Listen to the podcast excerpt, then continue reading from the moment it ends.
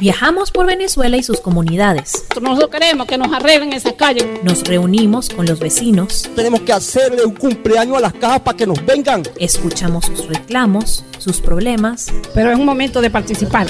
Y aportamos una solución. Para poder defender nuestra comunidad. Es lo que estamos aquí participando. Periodismo de soluciones en acción.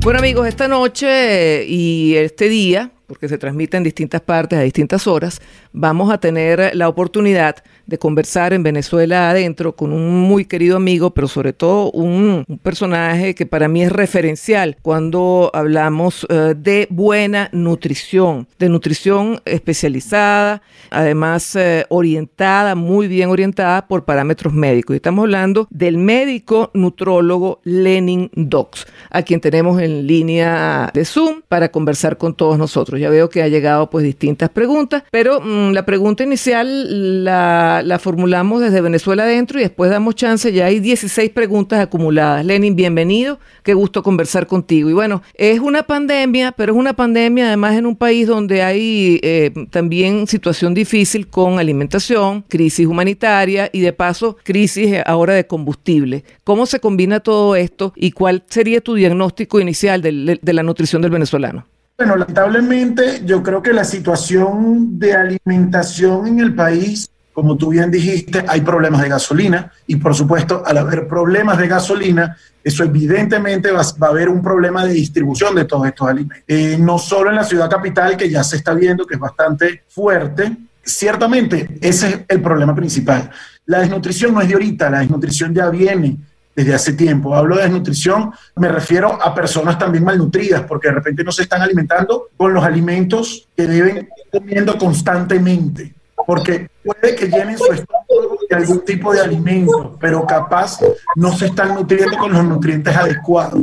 Es así, todo se confluye, muchos dicen que esto es la tormenta perfecta, pero bueno, vamos a dejar que nuestros amigos uh, que um, están sintonizando este programa a través de este chat que estamos haciendo, este video chat, para que dejen sus preguntas. Desde Yaracuy nos preguntan qué alimentos recomiendan comprar con bajo presupuesto que aporten los nutrientes necesarios. Fíjate, eso es una pregunta eh, bastante, bastante difícil, ¿no?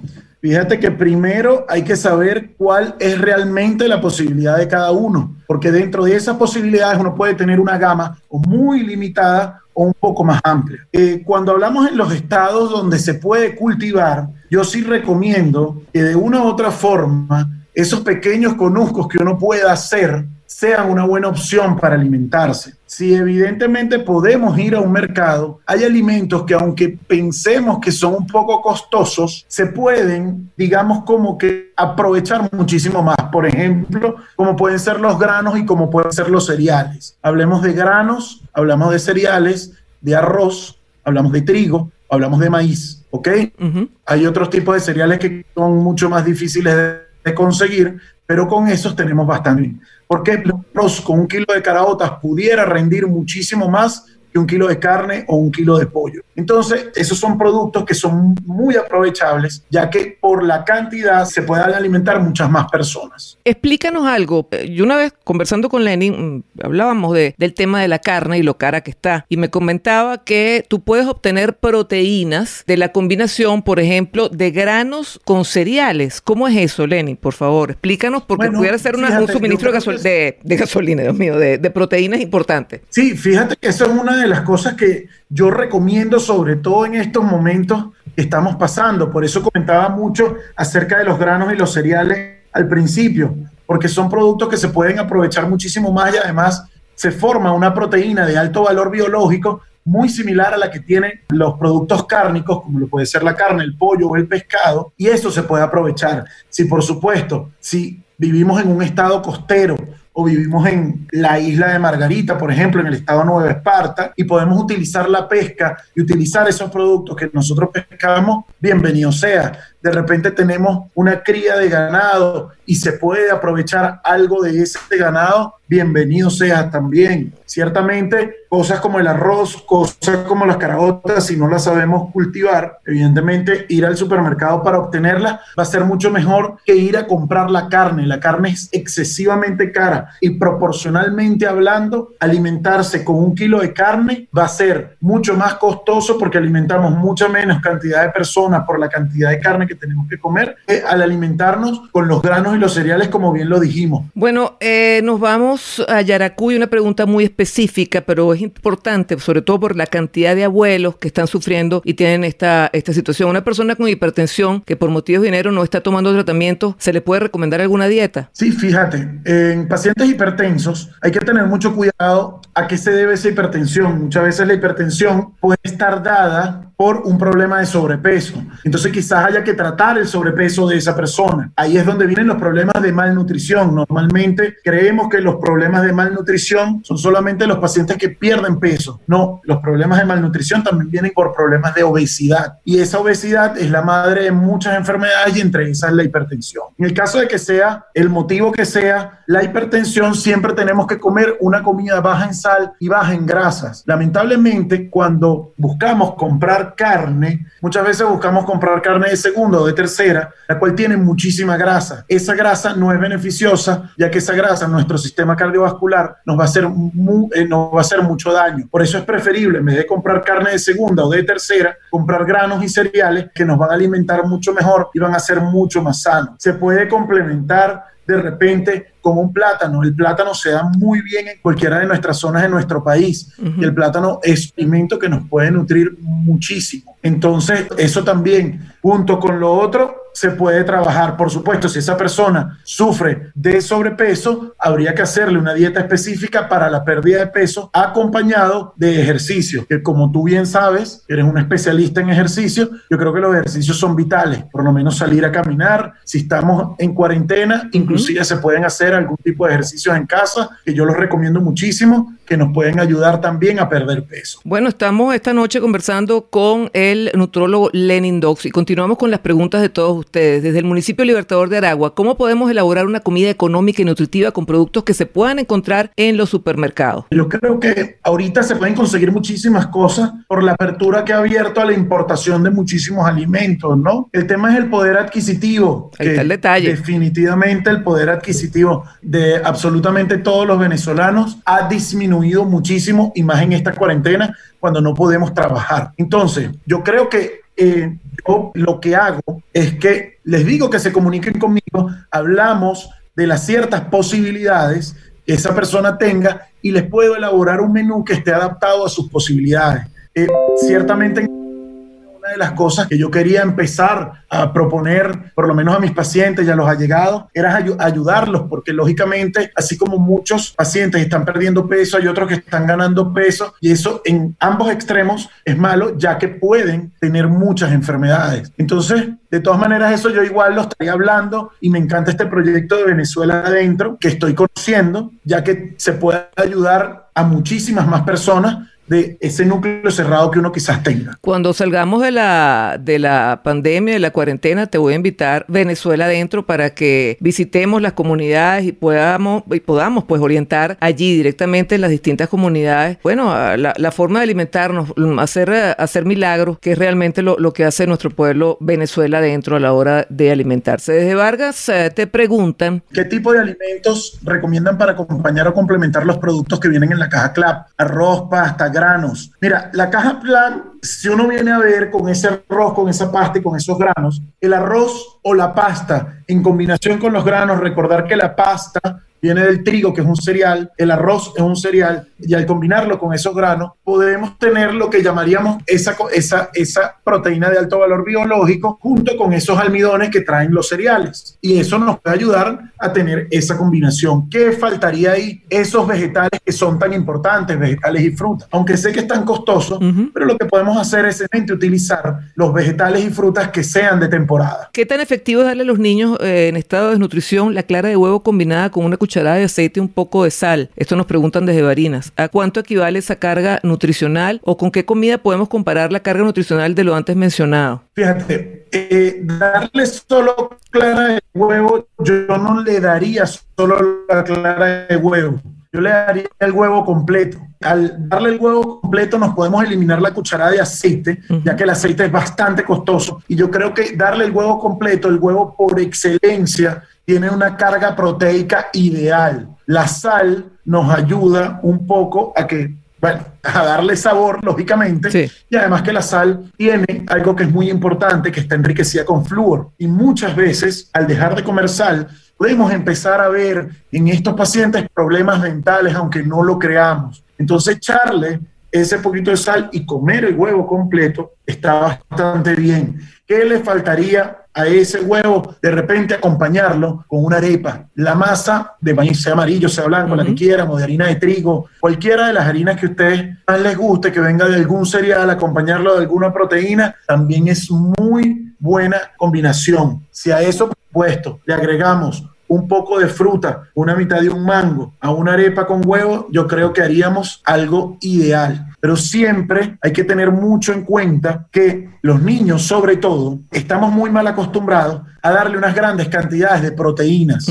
A veces, y yo creo que así me criaron a mí y estoy seguro que a muchos de todos los que estamos aquí en esta conferencia nos criaron, siempre nos decían, dejen el arroz y cómanse la carne, cuando en realidad, cuando vamos a ver en un, en un menú balanceado, llega a formar entre un 55 y un 60%, siendo las grasas de un 25 a un 30 y las proteínas de un 10 a un 15. Si nos ponemos a ver, esa cantidad de proteína es muy pequeña. Entonces, no tenemos que comer una cantidad de proteínas muy grande, es decir, no comernos un churrasco de carne o, o, comernos 200 gramos de carne molida, sino que más bien ser algo balanceado donde el protagonista sea el carbohidrato. Ahora, pero ¿cuánto es lo mínimo de proteína que debería comer un, una persona adulta y cuánto es lo, lo mínimo de proteína que debería comer un niño? Ahí es donde se habla de la individualización de la dieta. ¿Por qué? Porque no va a ser la misma carga proteica que coma un señor como Unaya Menábar o que la coma yo, ya que el señor Unaya Menábar puede medir un metro noventa, yo mido un metro sesenta y seis y la cantidad de proteína que vamos a comer ambos no va a ser la misma, ya que él tiene que alimentar un cuerpo que pese 95 kilos, mientras yo tengo que alimentar un peso, un cuerpo que pese 75 kilos. Hmm. Lógicamente, de repente yo tengo que perder un poco de kilos y de repente una ahí se encuentra en forma. Nos vamos a, a, a, La Vega, en Caracas. Alcira te pregunta, ¿cómo podemos nutrirnos o alimentarnos bien en esta cuarentena, ya que muchos no podemos trabajar para costear los gastos y se compra lo que medio se puede? Bueno,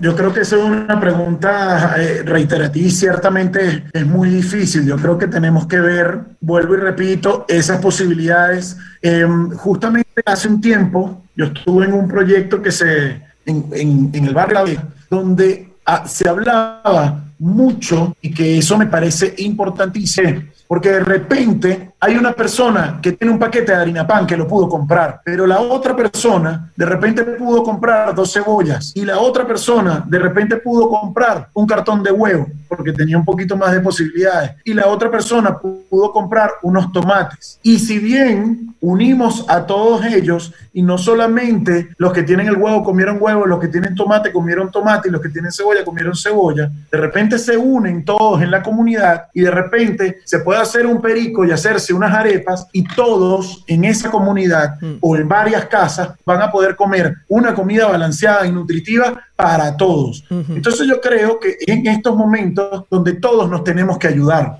tenemos que ver, hablar con nuestros vecinos, de repente hacer un sancocho en la comunidad, uh -huh. eso también ayuda mucho. De repente, mira, a mí me, me pudieron dar eh, un kilogramo de costilla porque pude comprar un kilogramo de costilla. Ay, yo tengo de repente un poquito de papa en la casa, tengo un poquito de cumo y se hace un sancocho en toda la comunidad y todos van a comer mucho mejor a que si cada uno llegara a comer. Uh -huh. Yo creo Interesante que esto... lo que estás planteando, porque fíjate, por lo menos si se garantizara aquí pensando, ¿no? Una comida al día que se pudiera hacer con, a lo mejor no toda la comunidad, pero tus vecinos más cercanos, que se pueda compartir por lo menos una comida al día, eh, eh, la, los presupuestos familiares eh, serían eh, mucho más asequibles, ¿no? Mira, totalmente, totalmente. Fíjate que hablo de esto porque hace poco vi una película que hablaba justamente, y me gustó mucho el tema, porque hablaba justamente de ese tema, del valor de la comunidad y cómo nos tenemos que ayudar. Quizás hay algunos que tienen mucha más posibilidad que otros, y esos que tienen quizás un poco más de posibilidad son los que van a poder ayudar a estos que están abajo y posiblemente todos vayamos a salir airiosos de esto. Porque yo creo que sí, si todos nos unimos, podemos salir airiosos. Tenemos que dejar un poco el egoísmo a un lado y velar un poco por todos los que tenemos a nuestro alrededor. Y van a ver que estoy segurísimo, así como lo planteaba Marisabel, hablar de repente con esos vecinos de casa, las tres casas contiguas, y se van a poder hacer muchas mejores cosas que si solamente de repente vayan a comer lo que pudieron comprar en la casa de cada uno. Bueno, nos vamos al Zulia, nos preguntan si solo puedo comer una o dos veces al día, ¿a qué hora recomienda hacerlo y qué tipo de alimentos debo darle prioridad? Y de una vez te hago la, la siguiente pregunta desde Yaracuy, ¿qué vegetales recomienda? Fíjate, una de las cosas que es muy importante Ciertamente, yo como médico nutrólogo, mi deber es siempre decirles que hay que hacer las tres comidas al día. No existen esas posibilidades, vamos a hacer las dos comidas al día. De repente, al hacer esas dos comidas al día, yo recomiendo hacerlas como de repente lo hacemos en algunos fines de semana algunas personas, hacerlas un poquitico más cercanas a la hora del mediodía y luego hacer la otra comida a eso de las seis de la tarde. Ciertamente van vamos a pasar algo de horas de ayuno, pero si se pueden hacer esas dos comidas en buena lid, está bastante bien. Eh, desde Barinas, Barrio La Paz, desde Barinas, ¿qué alimentación se recomienda para una mujer embarazada con pocas posibilidades de adquirir la dieta que debería estar llevando? El tema de la mujer embarazada es muy, muy, muy importante, sobre todo hay que ver en qué trimestre se encuentra, porque si bien es cierto, existe un, un dicho que dice que uno come por dos, eso no es verdad si tiene un ser humano que está creciendo dentro de esa persona. Y hay que cuidarla. ¿Por qué? Porque esa desnutrición intrauterina es muy peligrosa porque pudiera llegar. Entonces, específicamente en esta persona hay que hablar para ver cuáles son sus posibilidades y ver qué tipo de alimentos tiene en casa para poderle hacer la mejor nutrición que pueda tener. En ese caso, yo con mucho gusto, de verdad, me ofrezco a poderla ayudar y a conversar con ella y ayudarla para que tenga la mejor nutrición con los alimentos que tenga en su casa. O ver si de verdad hay gente, como comenté, que pudiera ayudar a que esta persona tenga una mejor nutrición. Bueno, antes de irte, te vamos a pedir eh, las señas de tus redes sociales ¿no? Para poder hacer contacto contigo. Claro. Mira, Lenin, desde Lara te pregunta, ¿qué alimento no debería faltar en los hogares que pueda suplir en cierto modo las proteínas, que son lo que muchos hogares han dejado de consumir? Como lo hemos comentado desde el principio, esas caraotas y esos granos, eh, los granos y, y los cereales, yo creo que no deberían faltar, ¿ok?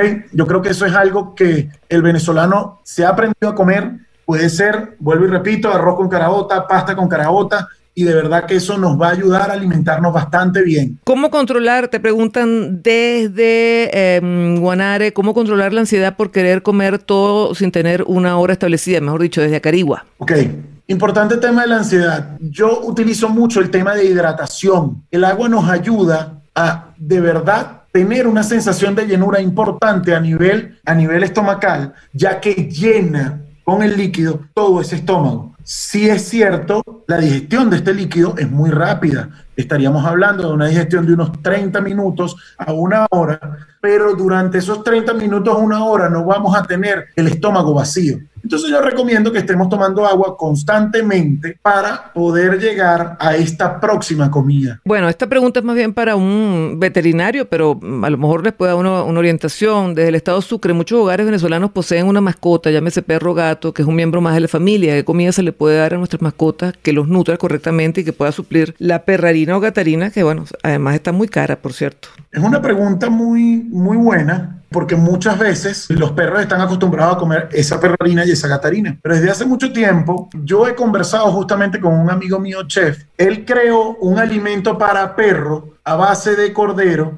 porque justamente en los mataderos muchas veces hay un desperdicio y ese desperdicio se estaba aprovechando para poder alimentar a estas mascotas poniéndole unos ciertos suplementos. Si no tenemos estas posibilidades, de repente, si tenemos unas gallinas que hagan que sean ponedoras, darle huevos como los huevos que comemos nosotros y de repente hacerle una combinación con arroz y a veces si no hay otra posibilidad, mira, el perro es un miembro más y se le pone su plato de arroz con caraota. Yo he visto eso pero sí recomiendo eso hablarlo con un veterinario. Claro. Lógicamente, el ser perro o gato es muy diferente, nosotros los seres humanos, pero sí he visto que se ha hecho imposible. Y como muchas veces es un miembro más de nosotros, si no hay otra posibilidad, yo creo que darle esos granos y esos cereales en conjunto, yo creo que sí los pudiera ayudar. Desde La Vega, José Luis pregunta, ¿es verdad que agregando una cucharadita de aceite a los granos aumenta la proteína? No tanto como aumenta la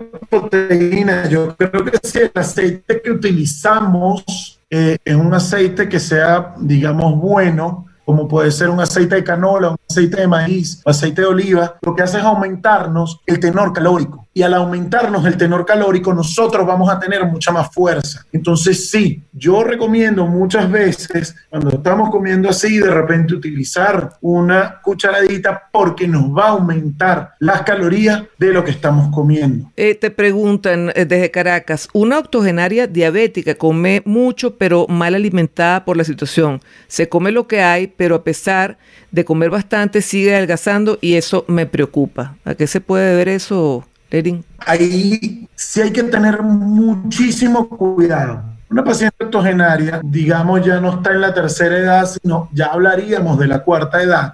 Hay que tener mucho cuidado porque se ha visto que la pérdida de peso inexplicable en un paciente de la cuarta edad viene muy asociada con procesos malignos, es decir, con procesos cancerígenos. Entonces hay que tener mucho cuidado porque si me están explicando, come mucho, más bien, si come mucho, aunque esté mal alimentada, más bien deberíamos preocuparnos de una subida de glicemia, pero vemos que no es el problema, porque normalmente estas pacientes que comen de esa forma más bien tienden a ser personas obesas. En este caso está perdiendo mucho peso. Yo creo que hay que tener mucho cuidado y hay que hacerle ciertos tipos de exámenes para examinarla completa, porque pudiera estar pasando por un proceso cancerígeno, que es lo que está haciendo que pierda peso. No necesariamente hay que tenerlo, sencillamente que por ser una persona ya que está en la cuarta edad, la principal causa de pérdida de peso en este tipo de pacientes siempre vienen siendo procesos malignos. Desde Yaracuy, dejar de consumir carne es malo, teniendo en cuenta que se venía consumiendo um, regularmente. Fíjate que dejar de consumir carnes no es malo,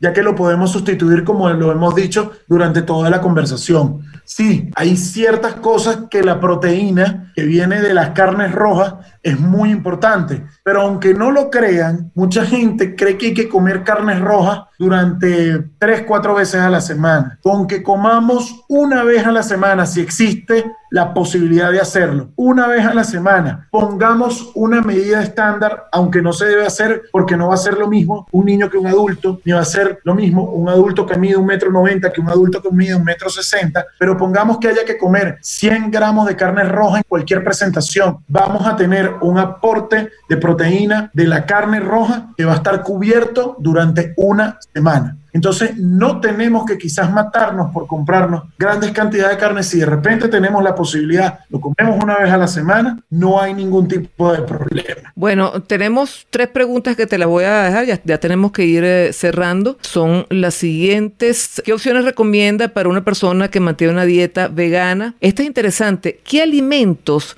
no es recomendable combinar? Y eh, te preguntan también por los ataques de ansiedad durante el día y la noche y qué tipos de grasas se pueden incluir para sustituir la que viene en la carne. Son cuatro preguntas. Ok, fíjate. Hablemos de la primera. El tema de la dieta vegana, un tema muy extenso, porque habría que preguntar si qué tipo de dieta llevan. Si son ovolacto vegetarianos, es decir, solo comen huevo y toman leches o productos derivados de la leche. Si son lacto vegetarianos, es decir, no comen, eh, no comen ningún tipo de proteína, sino solo la que viene de la leche. O si son vegetarianos estrictos. Porque dependiendo del tipo de vegetariano que sea, uno tiene que hacer ciertos tipos de recomendaciones. Cuando es un vegetariano estricto, hay que tener mucho cuidado porque hay que suplementar. Ciertamente hay proteínas que solamente lo dan los productos cárnicos, que a pesar de que comamos ese, arroz y esa caraota que sí nos van a ayudar, hay que suplementar con otras cosas. En caso que ahorita no podamos comer, sí utilizamos esto. Pero como bien lo dije, una vez a la semana comer algo de carne, si está dentro de nuestras posibilidades, sería maravilloso. La otra pregunta que me hiciste... Tiene que ver con las grasas. ¿Qué, qué, qué grasa se puede combinar para sustituir la de la carne? Mira, eh, yo recomiendo grasas siempre que sean poliinsaturadas Esas son- monoinsaturadas en los aceites.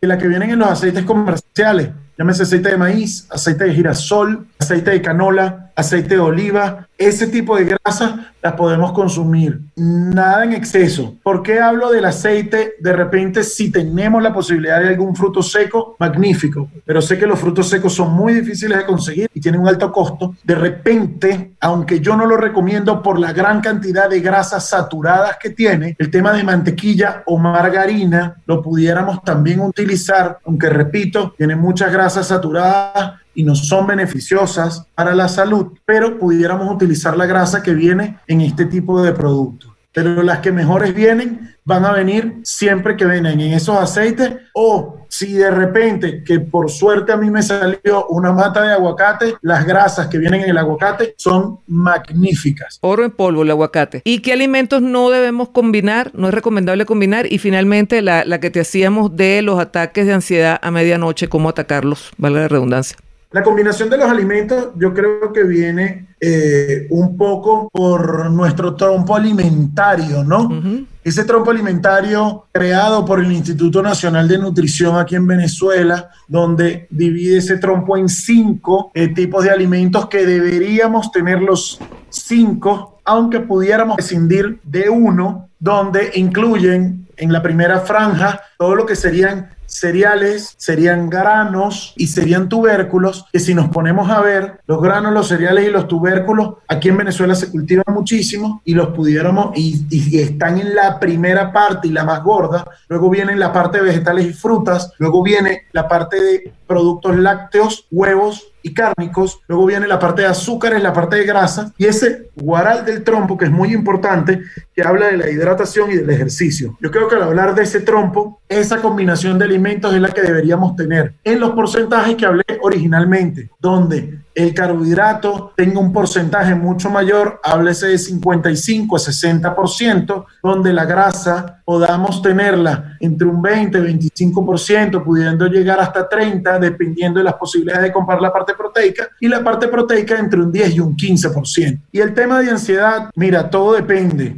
Quizás haya personas donde ciertamente les preocupa o el tema económico o el tema de que no les llega alimentos porque a pesar de que puedan comprar los alimentos no llegan a los sitios por el problema de gasolina. Yo creo que como vuelvo y repito, llegó la hora de ayudarnos en comunidad, ayudar a esa gente que tenemos a nuestro alrededor y empezar, mira, quizás y por qué no, de repente hacer un trueque o como lo dije, combinar todo eso y hacer una comida para todas esas familias donde se puedan alimentar todos. No quiero despedirme sin que repitas los porcentajes de los alimentos. Están pidiendo por favor que los repita. Fíjate, porcentaje de los alimentos es una tortica muy sencilla hablando de los macronutrientes. Macronutrientes, carbohidratos, proteínas y grasas. Porcentajes de carbohidratos de 55 a 60%. Porcentaje de grasas de un 20 a un 30% dependiendo de la posibilidad de comprar la proteína, de un 10 a un 15%. Todo eso que te sume un 100% y hacer esa, ese cuadro o digamos o ese plato con todas esas combinaciones.